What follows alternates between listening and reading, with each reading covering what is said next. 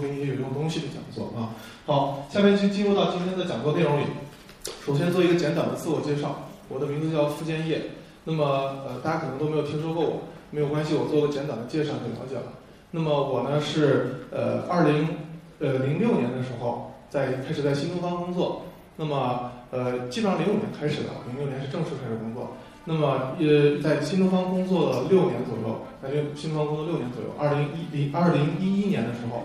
我从新东方辞职，开始了自己创业的这个这个经历。然后呢，我开了一家公司叫业研教育，然后一直到现在。那么这个过程中，我都是在从事出国考试的培训。在新东方的时候，我是在北京，呃，北京新东方北美项目。那么主要讲的是托福和 GRE。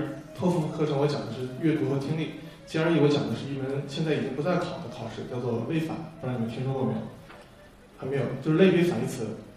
这些考试考单词都是我们一生都不会用的单词啊，所以我现在词汇量都是没什么用的。好，那么这就是我的简短介绍。那么如果有兴趣的话，后边我们再做进一步的交流啊。好，下边我们就看一下今天的讲座。今天讲座我力求做到以干货为主啊，以干货为主。OK，那么先来看一下，今天我们主要讲的还是跟大家分享一些留学申请中的一些环节，以及每个环节中我们要注意的东西，还有每个细节我们在操作注意的一些细节。那么在这个北外讲座是非常非常艰难的，因为你们的英语实在是太好了，真的是没有什么可讲的，所以要讲的都是一些大家可能注意不到的东西啊，注意不到的东西。OK，那我们来看一下，首先是从一个大的一个概论上面去看一下，申请留学的话，我们大概有哪几件事情要做？OK，第一件事就是考试。那么对于要去北美留学的同学来说呢，主要参加的就是托福考试和 GRE 或 GMAT 考试。对于咱们学校同学来说，我还是非常了解的，因为我和北外的渊源确实是太长了。所以说，你们学校的同学呢，大部分都会去读一些商科的专业，还有一些会读一些和语言有关的和和文学有关的，所以要考 GRE。如果去读商科，要考 GMAT。所以这是你们主要的两个出路。所以对于考试呢，我想你们也了解过一些。所以说，考试今天不是我讲的主要的东西，因为如果你们要现在申请，考试也应该都基本上考完了啊。所以我要讲的主要是后边的三个部分。第一个部分就是选校。第二个部分是文书，第三个部分是网申，他们基本上是从前往后的顺序，从早到晚的顺序。但是有一些申请开始比较晚的同学也会同时做，啊，如果申请比较晚的同学也会同时做，但大多数情况都是从上往下这样一个顺序，哎，从上往下一个顺序。OK，下面我们就来一个一个来看啊，一个一个来看。首先来看第一块，就是选校，哎，那么选校这个环节是一个呃特别容易。被大家忽视的环节，选校这个环节是一个特别容易被忽视的环节。为什么？因为它看起来是最没有技术含量的地方，它看起来是最没有技术含量的地方，感觉上它更像是一个纯体力劳动。OK，事实上也的确是一个纯体力劳动。OK，但是它却是你整个申请中最关键、最关键的部分。OK，它看起来很简单，但其实一点都不简单。下边我们就来看一下，在这个部分我们应该做些什么呢？在选校这个环节，我们应该做些什么呢？我们来看一下有几个注意的要点啊。第一个，有一个比较建议的数字。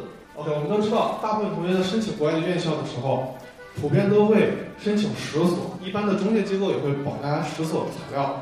那么在这个情况下，我们建议大家，如果你准备自己做申请的话，OK。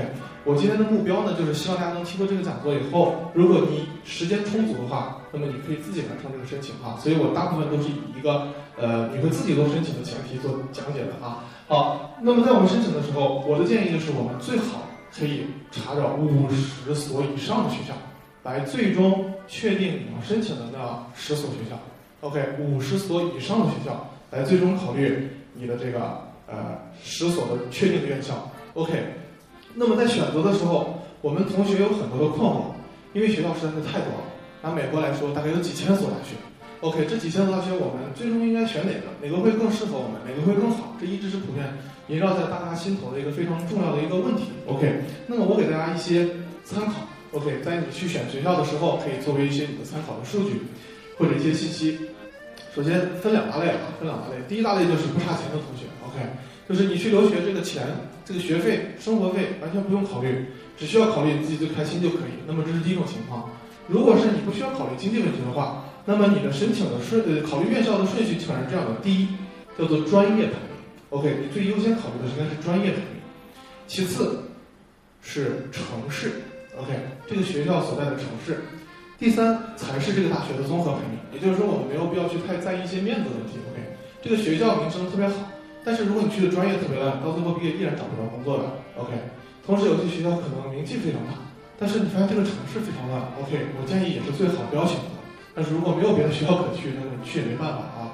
因为有一些同学有些案例，我有个学生，他本科是在波士顿读的，是在 BU 读的，然后莫名其妙在申研究生的时候，他就我也不知道他是什么原因，他就选择了在底特律的一所大学。OK，非常酷，他就去底特律读研究生了。哎，更酷的是他是一个非常喜欢去做一些有趣的事情的人，所以他去了之后，第一件事就找了一份兼职的实习的工作。OK，去了之后，这个老板呢，就第一天他入职的时候面试了一分钟，然后说非常好，非常欢迎你加入我们的团队，然后就给了他一把手枪，是吧？你以后可能用得着这个东西。OK，确实是啊，确实是他管理了很多的黑人工人，所以不给他一把枪确实挺危险的。OK，所以这个时候你会发现地理位置也是很重要的，城市也是很重要的，因为呢，你会发现在美国这个安全问题啊，其实倒不是那么严峻，但确确实实是你应该时刻考虑的问题。为什么？因为不是说每个地方都危险。但确确实有些地方很危险。我这样说有点矛盾，我给你举个最简单的例子。今年的暑假的时候呢，我在美国做了一次横穿的活动，就是我自己开车从旧金山开到了波士顿，就整个横穿美国。我有一个非常非常大的体会，就是去酒店的时候，因为普遍我都是在晚上去进入酒店。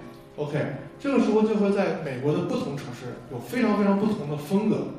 那么在一些中部地区，就是人迹罕至的地方，这个酒店一般都会非常非常的干净。而且更重要的是，你晚上进酒店的时候，前台依然是和你面对面，会有一个开放的一个大前台，你会觉得特别的放心。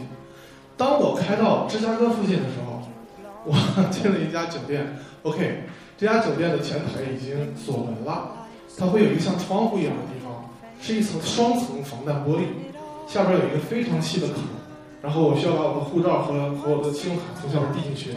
他给我登记完，刷完卡之后，迅速递出来之后，他就赶紧把里边那个帘子也拉上了。OK，所以说我感觉到非常非常的危险。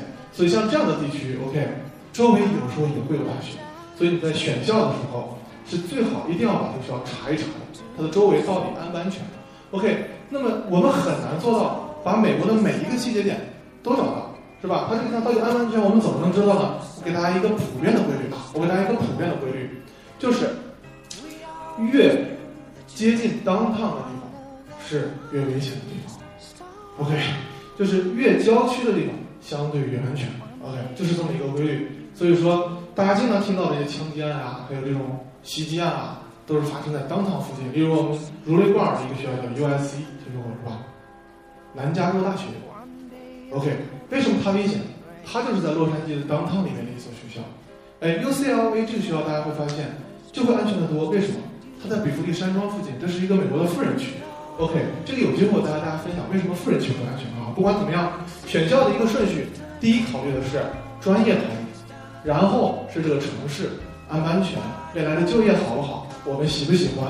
OK，最后才是学校的一个名气啊。OK，这是在你经济如果不是很困难的情况下。第二种情况，哎，第二种情况就是我们要考虑一些经济情况的话，哎，如果我们要考虑一些经济情况的话。就是我们对学费可能有一所考虑，OK，那这个时候怎么办呢？那么我们的出发点，那么就应当是从这个是否能够顺利的拿到奖学金作为一个切入点，是吧？OK，所以这个时候呢，如果是这种情况，那么我们建议大家优先可以考虑去申请这种 PhD 的专业，OK，具体说就是一些 PhD 专业，为什么？因为在美国的 PhD 的专业大部分都是有 funding 的，就是它有这个政府的钱会拨给你。它的招生顺序是这样的：先立一个项目，国家觉得你这个可以，或者不觉得这个可以，企业觉得这个可以，OK，你签订合同。签订合同之后，你这个预算里面就会告诉他，说我做好这个项目大概需要多少个人，多长时间，每多这个每个月要给这些博士生多少多少补助，然后这个钱会打给他，然后他才能去招生。你明白这感觉了吧？OK，这是优先考虑的。其次呢，就是你在和这个。呃，导师进行交流的时候，你会发现，OK，而且奖励的。所以说，当你的学校选校数量达到一定数量的时候，那么对于你的选校结果来说，就会有很多的意外，OK，就会有很多的意外。后边我们再会细讲啊，待会再看。所以第一个数字就是五十 plus 啊，就是你要去五十所以上的学校会更好，对于你的申请。第二个就是对于学校的细节，OK，对于这些学校信息的细节，要尽可能多的去罗列，在你去查学校的过程中，哎，在尽可能多的这个查学校的过程中，要更多的信息把它罗列下来，一次性的，OK，一次性的。呃，为什么要这样呢？就是因为你会发现，在你整个的申请过程中，开始你会觉得时间非常充裕，但是当你发现时间过得非常快，尤其是在下半年的时候，OK，那么因为这个时候第一节日特别多，OK，第二就是因为你的事情会越来越多。刚开学的时候你没有学校的事情，你会觉得时间挺充分的，到了九月份左右的时候。但是你看，随着时间的过去，你可能托福 GRE 要考试，自己学校的期中、期末考试还要考试，还有很多作业要做。还有很多同学要见，朋友要见，你会发现时间慢慢就没有了。OK，但是如果你前期查数据的时候查的不够充分，查的不多的话，到后期你会发现你要不断的反驳，不断的反驳，不断的反驳，不断的再回到过去的一个网站去找对应的信息，你会发现非常非常浪费时间。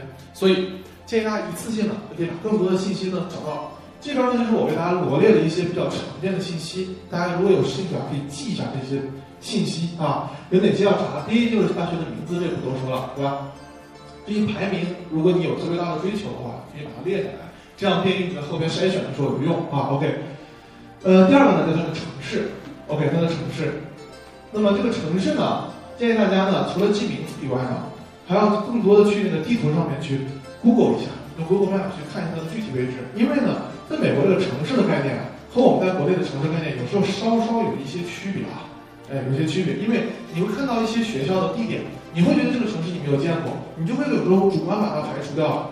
但是你会发现，如果你用 Google Map 去看一下的话，你会发现这城市好像离的你你心目中理想的这个城市很近。OK，在美国的话，交通很方便。我说的是开车啊，我说的是开车。很多城市的这个公共交通是很不方便的，所以说你先查一下在地图上，说不定离得很近。因为啊，我们常听到的那个城市概念，往往和我们理解中那个城市概念是不一样的。他们对城镇。和郡这个概念特别重，例如我们，例如有个叫 San Francisco，大家听过这个城市对吧？OK，就是旧金山。那么还听过一个概念叫做湾区，大家听过这个概念？OK，没事，你完了可以上网搜一下，你会发现这概念有时候混淆特别严重。那么旧金山这个城市，其实在我们经常讨论的概念中，应该是一个叫做 Great San Francisco。也就是说，围绕着一个湾区地区，整个的那一圈城市，OK，都叫做 San Francisco 的概念中。但是你会发现，其实里边会有密密麻好多好多的小城市。例如有个城市叫 San Bruno，这个城市不知道大家听说过没有？你这么听肯定觉得印象不深。但是我跟你说一个公司，你就特别清楚，叫 YouTube。这个公司你还听说过，它的总部就在 San Bruno，而 San Bruno 在哪里？在 South San Francisco 的 South，它的南边，OK，很近，坐地铁大概十五分钟，从呃 San Francisco down downtown 就可以到达 San Bruno 这个地方，OK，它还没有到旧金山的机场，所以说其实是蛮近的，OK，你会发现，所以如果这儿有个学校的话，也不妨是可以选择，OK，再往远，你会发现有个城市叫做，我们同学经常会把它叫做 San Jose，不是 San Jose，这个地方听过没有？没有听说过，OK，但你一定听说过一个地方叫做 Silicon Valley，叫做硅谷，OK。这个 San Jose 就是硅谷最核心的地方，OK，它里边也有很多很多的学校，OK，也有很多很多学校，所以你会发现，当你看到这些城市的时候，你可能第一反应是我靠，这是什么地方？但其实你用 Google Map 一看，OK，这就是 San Francisco，OK，就这么简单。再例如一个城市，我们有一个城市我们应该也知道有印象，就是我们看过一个电影叫做《北京遇上西雅图》，OK，所以在我们的印象中啊，其实西雅图这个概念也是比较宽泛的，实际上西雅图非常小。OK，非常非常小，但是在我们的概念中，其实是有一个非常非常我们也不太熟悉的叫做 Great Seattle，就是一个大西雅图地区，它里面包括了好多好多的地方。例如有个城市叫做 Valley 这个地方不知道大家听说过没有？OK，如果你没有听说过，你发现如果这儿出现一个大学，你可能就不会选择它。但其实这个地方却比 Seattle 还要好。OK，比 Seattle 还要好，它怎么好？城市干净整洁，一座新兴的城，崭新的城市。OK。街道非常干净，整个城市是由德国设计师从头到尾设计施工完成的，整个的街道感觉特别特别的棒。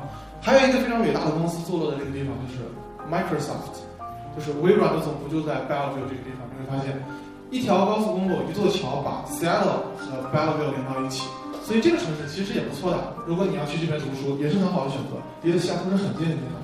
所以我给大家建议就是，这个地方你看到的城市，有时候那个名字你不熟悉，但是你可以到地图里面去搜一搜，看它离的你心目中特别理想的那个城市远不远？有时候不远的，OK，有时候不远的，而且很多的大学啊，都坐落在一些小镇里，OK，都在小镇里。比如有个大学，大家应该都听说过叫 Stanford，OK。那么这个城市，如果你要是从城市上看的话，这个城市就叫做 Stanford，因为这个城市就只有一个大学，OK。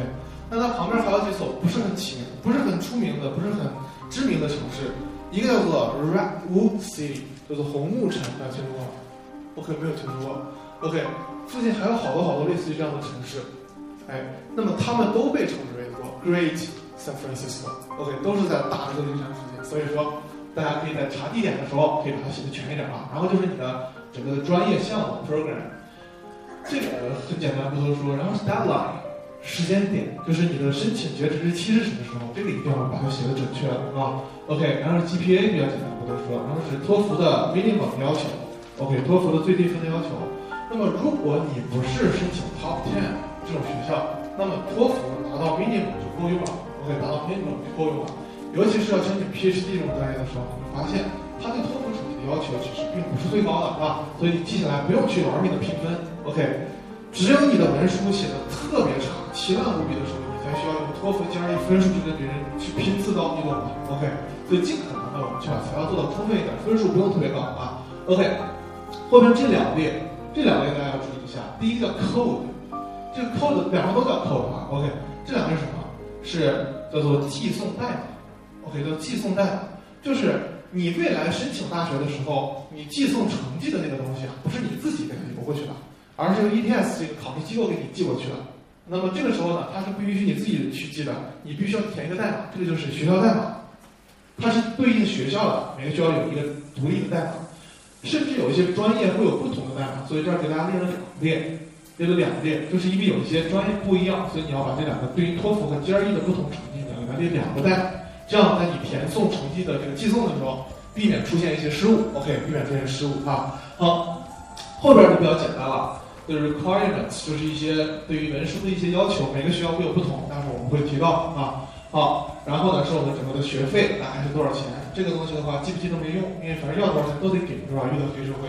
好，这些网站挺有意思的，就是要申请奖学金的同学啊，你可以把它专门的列一下，因为呢，它这个学校会对应的这些奖学金类型可能会比较丰富，你把所有能给你奖学金类型也都记下来，这样到时候查的时候你申请的时候也会比较的有数据基础啊。好，再往后的话，这个就是往年的一些录取情况。这一列呢是有的学校提供，有的学校不提供。你能从网上有的地方查到，有的地方查不到。所以说呢，你可以把它给，如果有的地方就把它记下来，就是往年的一个大概的录取比例。每一年大概招三百，收到三百七十二封简历，然后呢，我们录取了三十三个人，大概是这样的一个情况啊。好。哎，后边呢就是他们具体的地址，就是因为你可能到最最后的时候要寄送一些材料过去，纸质版的，因为大学的成绩单啊，还有一些什么在读证明啊，这些材料你要寄过去的时候，需要这个地址，之后就不用再查了啊，会非常节省时间。所以这些标题大家可以把它记下来，到时候会用得着的啊，会用得着的。OK，听完这么多之后，我们有一个疑问是吧？说哥们儿，你把这个事说这么复杂，它重要吗？是不是？OK，它重要吗？它非常非常的重要。OK。Highly important，非常非常的关键。为什么？OK，那么我会拆成四个点给大家去讲解这个 highly important 的原因。第一个就是，我们把选校的数量提高到五十所以上的时候，你就会发现，你能够了解到一些分数并不是特别高，但是呢，排名却非常高的学校。OK，这是真的有的。我们这几年真的申请了好多非常非常奇迹般的同学。那么。有一个同学托福只考了八十分，OK，GRE 成绩也不高，OK。最后呢，我们帮他在找到了一个学校，叫做 George Washington，OK，这个大学不知道听说过没有？OK，没有听说过啊。那么这个大学呢，在一个地方叫做 Columbia，就是 Washington DC，OK，就是它的华盛顿特区。OK，这个大学还有什么不一样？美国的总统奥巴马校就是 George Washington。OK，你会发现这个学校其实蛮好的。OK，八十分的成绩申请到真的是挺夸张的。我们还有个同学八十分，OK，也是八十分左右。我们奇怪了啊，都是八十分左右。那么给他申请到了迈阿密大学，OK，也是非常非常好的一所大学啊。OK，所以说你会发现每一所大学里面它会有不同的分数要求。你呢增加学校的数量，可以找到一些分数要求并没有那么高，但是排名却很不错的学校，这个对你不就是一件好事吗？啊，OK，这第一个原因。第二个就是可以更全面和合理的去做一些申请的规划，OK，那么提高呢被录取的概率。为什么这么说呢？这个主要涉及的是一个 deadline 的问题，就是其实美国的大学申请，我们大多数的概念中应该是集中在十一月到十二月份的截止期，对吧？OK，但是实际上有一些学校它的截止日期是非常晚的，OK 是非常晚的，有一些学校的申请截止日期是非常早的，OK 是非常早的，他们都对我们有帮助，为什么？因为早的这一些也是很多人不了解，晚的这一些也是很多人不了解。所以，如果你能够赶上这一些，其实学校非常好，专业非常好，但是申请的人没那么多的学校，你的概率是不是就比较高了？OK，所以查的越充分，对于你的录取越好啊。OK，第三个就是可以为你后边的做文书留出充足的时间。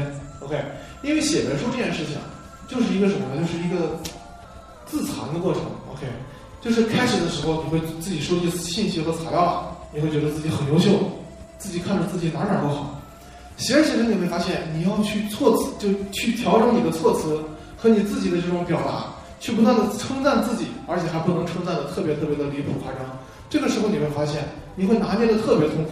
OK，你会拿捏特别痛苦，你会看到你自己哪哪都特别痛苦。OK，所以这个过程中尽可能快速高效的完成。OK，同时呢留足时间，中间有些间隔会比较好。如果你在连续两个月天天都在琢磨自己哪儿好，你觉得那种感觉应该挺痛苦的啊，应该挺痛苦的。所以说，OK，时间延长一点，哎，写一个星期，休息一个星期，写一个星期，休息一个星期，调节一下，这样对你来说也会更好啊。所以说，给自己的文书留出足够多的时间。最后一个就是可以提高你申请奖学金的概率，OK，提高申请奖学金的概率。为什么这么说呢？因为申请奖学金，尤其是 PhD，最重要的部分其实不是你的成绩，因为对于要去做研究的这些人。导师不需要你英语那么好，为什么？你去体会一下，我做管理最怕的是什么？最怕的就是这个人特别鸡贼，是不是？天天跟我在这里讨价还价。OK，你语言好了，对他没有额外的帮助，会带来更多的麻烦。天天跟导师在那辩论，是吧？觉得你这个没必要，觉得那个没必要，是不是？OK，他需要的是什么？他需要的是，第一，跟他方向契合，OK，跟他方向契合。第二，能够兢兢业业为他工作的人，OK，这就是他想要的人。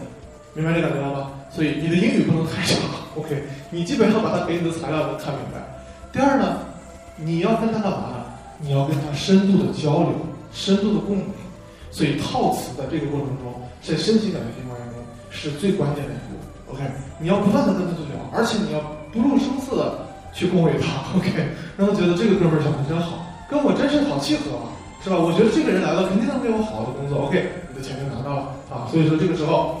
只要你留足了时间，你才能够静静的跟他套词。你想想看，如果还有一个星期，申请就要截止了，你才开始跟他发第一封邮件，你每一封邮件都渴望他立即同意你去这边读书，你就会发现他都会跟你说的非常非常的粗浅，OK，讲的非常非常的不深入，你就会很着急，你会啪一步就跨入。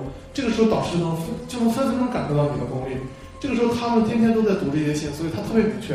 所以有的时候套词也的确需要你真的是挖空心思去好好的表演一下，真的是拼的演技啊！这个时候，所以说时间很充分，让你很从容，很关键啊！所以选校非常非常的重要。OK，第二个就是它占用时间吗？OK，它需要占用时间吗？刚才其实已经说的非常清楚了吧？OK，是的，一定是要占用时间的，而且一定是要怎么办？把你的申请的时间中一个大块拿出来让你做。选校的准备，因为他会为你后边做非常非常多的铺垫，OK，做非常非常多的铺垫，OK。那么原因也很多了，刚才说了一些，总结起来呢就是四条。第一个就是信息重要，学校的信息很重要，所以我们要有足够的时间找更多的数据。第二就是尽可能一次要找的全一点，哎，找的全一点，避免后边再重复去找。而且还有个很重要的原因啊，我不知道你们上国外的外网多不多啊？就是外国大学的网站普遍速度都非常慢。我不知道你们有没有去浏览过，OK，如果没有浏览过，你注意这个点，特别慢，而且尤其到了这个申请季的时候，全世界的各地都在刷这个学校的网站的信息，于是会更慢。所以如果你不一次查清的话，你发现你每次打开它会非常非常痛苦，那个网速撕心裂肺的慢啊。所以说稍微的提前的查好。第三个就是要注意一个什么问题呢？就是在选校的时候查资料的时候，你发现这个每个学校的网站它会不太一样。OK，网站做的不太一样，位置不一样。所以说有些学校比较有节操啊，就是做起来都很规矩。你像耶鲁大学啊，这些比较比较老牌的大学，它会做的很规范，你一下就找到那个信息了。OK，但是有一些学校就特别傲娇，他就会把那个东西做的特别的奇怪，就是做的不知道哪一层目录里边，而且放的特别不起眼的地方，你就得怎么办？不断的去找，不断的点。OK，所以这个时候你也应该给他留充足的时间，让他去尽可能的找到更细节的信息，对你申请有帮助啊。OK，嗯，最后一个就是有的信息啊给的不全。就是有的大学，它就就是给的信息不是很全，尤其赶上这些考试改革的时候，你会发现这个信息是特别难找的。尤其像 GRE 当年不是升级了一次新 GRE，不知道了不了解啊？过去托福也考过一次新托福和老托福，你就会发现很多的大学常年不提供新托福的成绩要求。OK，还有的大学呢，你会发现新托福有了以后，他就彻底把老托福的成绩就不提供要求的这个信息了。对于那些考了老托福的同学就很崩溃，他就不知道我老托福应该多少分就够这个学校了。OK。这个时候你会发现非常不好办，怎么办？这个时候一定要留足时间，尽可能的去怎么办呢？去和这个学校的这些小蜜啊去联系一下。因为当你发现你缺这个信息的时候，并不是说就不要，你明白吗？你别紧张，一看新托要，老托不要，老托成绩白考了；新季要，老季不要，老季成绩白考了，没必要，不是这样的，他都是要的，只不过他没有写上去。OK，打电话、发邮件去跟他沟通，OK 就能得到这个信息了啊。所以我们。我们的这个过去的学生有很多这种情况，哎，我们在查的时候就很崩溃，于是就会怎么办？就会打开很多的细节的网站，去发不断很多的邮件，去跟这些人去交流，去把这些信息得到啊。所以第一个我们就都讲清楚了，选校啊，这是第一块儿很重要，而且很占用时间，里面呢应该呢投入更多的精力。OK，选校都完成以后，第一大块就完成了，我们就把这个工作怎么办？咋就放在这儿了？这个时候会涉及一个问题是什么问题呢？就是你的考试还要不要继续考下去的问题。OK，就是如果说你的成绩你觉得还能再提高，那么你的选校其实是没有截止的。OK，如果你考出了更好的成绩，那么你的选校应该再及时的再更新一下，把它再提高一些排名。所以五十个以上的大名单就显得更为重要了。你能明白感觉吗？你把它比超过你能力的学校你要选的部分放在这个名单里。比把它呢稍微的低于你这个能力的一些保底院校也放在这个名单里，这样你就不用再反复查了。当你成绩考高的时候，从你自己的这个信息里面就再提出来这些好的学校就可以了，就没有必要再浪费时间了啊。OK，因为这个时候呢要开始第二大块丧心病狂的工作，就是文书写作。OK，这的确是非常非常崩溃的一个环节啊。不光是对于这种理工科的学生，对于你们这种文科学语言的专业同学，依然也是很痛苦的啊。OK，我们一起来了解一下。这就是我们常见的、主要的、几乎是全部的留学申请文书的项目。OK，我们一个一个来看啊。第一个叫 personal statement，这个大家都清楚了，是吧？哎，叫做 PS 个人陈述。OK，个人陈述。第二个叫做 statement of purpose。OK，我们简称它为叫做 SOP。OK。OK，这个叫做 SOP。OK。第三个叫做 personal history statement。就是你的个人历史陈述，OK，这三个我们把它分到了一类，啊，把它放到一起了。这都是什么？这都是从你的第一人称出发的，OK，你的第一人称就是你自己给自己讲，你自己说自己的东西，但他们有细微的差别，OK，待会儿我会给大家去细细的分析的啊。第二大类呢叫做呃 recommendation letter，叫做推荐信，OK，推荐信，这个是从第三人称角度去评价你的。OK，就是其他人怎么看的？它下边这个 CV，就是我们经常说的简历。OK，简历这是从第二人称，OK，从第二人称去评价你的。所以一般一个三方观点评价一个人，相对就会有一定的立体性，对不对？OK，一个人说你好不行，自己说你自己好不行，但是一群人都说你好，OK，这人好像应该不会太差，OK 啊。所以说三方角度，后边这两项属于是一些补充材料。就是不是每个专业都要的，有一些时候会要，有一些时候不要。待会儿我们一个一个来看，我一个一个来看。先来看第一个大的类型啊，叫做 personal statement，statement of purpose，personal history statement。OK，我们来看一下，呃，它们的区别。首先来看一下这个 personal statement 和 statement of purpose 它们的区别。OK，它们的区别。首先你看，它既然名字不太一样，所以用途就会不太一样。那么区别在哪儿呢？这个 PS 这个 personal statement，它是更贴近于你的个人生活，OK，你的个人生活成长的经历，OK，能听懂吗？哎，就是我小的时候住在一棵苹果树下，OK，一个苹果掉下来砸到了我，我感觉到我学到了新的知识，OK，这就是 personal statement 里面要出现的东西，你的真实的你的生活中的东西，因为他们会很在意这些细节的，OK，而这个 SOP 更趋向于什么呢？更趋向于你。